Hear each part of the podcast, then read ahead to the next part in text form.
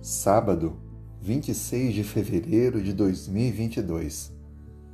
Seja muito bem-vindo a esse podcast onde estamos estudando a Bíblia diariamente. Vamos iniciar a lição 10: O caminho através do véu. Quando Cristo esteve para cumprir a sua missão, ele teve uma longa conversa com os discípulos que está relatada no Evangelho de João, capítulo 14. E ele disse: Quando eu for preparar lugar, voltarei e vos receberei para mim mesmo, para que onde eu estou, estejais vós também. E mais à frente ele disse: Eu sou o caminho, a verdade e a vida. Ninguém vem ao Pai senão por mim. Está no Evangelho de João, capítulo 14, versículo 6.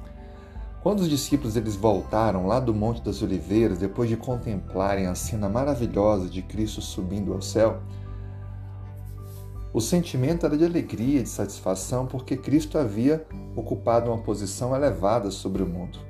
Eles sabiam que agora Cristo estaria intercedendo por eles, porque ele havia pago o preço pela salvação como o nosso Salvador. Por isso que a ascensão de Cristo ela é um foco principal do livro de Hebreus, porque ela inaugura a nova aliança.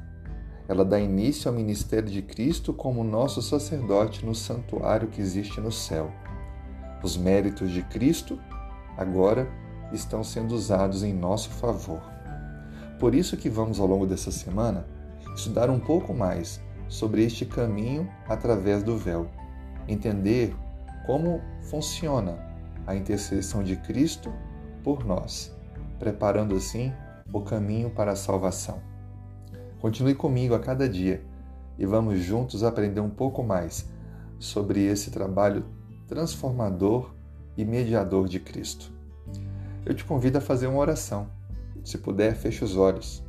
Senhor, colocamos nossa vida em tuas mãos, pedindo perdão pelos nossos pecados e também a transformação da nossa vida Obrigado por Cristo, nosso Salvador, que hoje está diante do Pai, intercedendo por nós.